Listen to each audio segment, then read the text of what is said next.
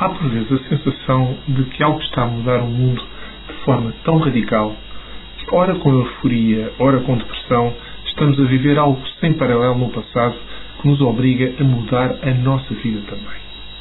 Todos temos essa sensação estranha algumas vezes na vida, sobretudo na adolescência, mas há momentos na história em que uma grande parte da sociedade fica com esta sensação, seja às portas de uma revolução, seja quando crê que está a chegar o fim do mundo, por exemplo. Estamos a viver dias assim. Quando vemos os jornais televisivos ou quando escutamos a rádio, percebemos que há uma tensão no ar. Tudo parece estar a correr mal, da inflação à desigualdade, dos radicalismos às guerras. São dias em que a maioria procura encontrar a causa das dificuldades, ou seja, aquela coisa aparentemente recente e única que pode explicar as maleitas que nos atingiram de surpresa.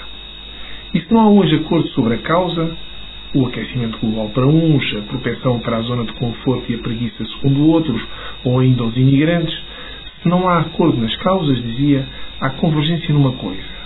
Todos acham que deve haver uma causa principal e recente, porque senão nada disto estaria a acontecer. O que é comum aos tempos assim, feitos de uma mistura de medo, ignorância e arrogância, é o entusiasmo com que, como diria Mário Soares, se colocam todos os ovos no mesmo cesto seja esse cesto o que for.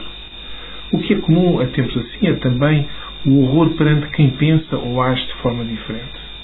Um horror onde não tem lugar a confiança, a utopia e a solidariedade, que é como quem diz, numa versão mais antiga, a fé, a esperança e a caridade. O que se joga nestes dias, como nos dias anteriores e nos dias que se seguirão, não é o fim do mundo, nem a gênese de um mundo novo, mas a capacidade de cada um responder a uma pergunta simples. Vale a pena correr sem pensar?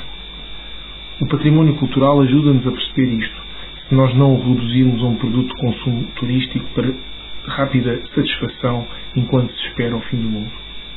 Por isso, se está indeciso sobre as escolhas difíceis que tem pela frente, sugiro que pare um pouco, vá visitar um sítio arqueológico ou um monumento histórico. Imagine como era a vida nesse passado e como ela mudou. E em seguida, imagine como é que a vida de hoje pode mudar no futuro? E responda então à pergunta: vale a pena ir por aí?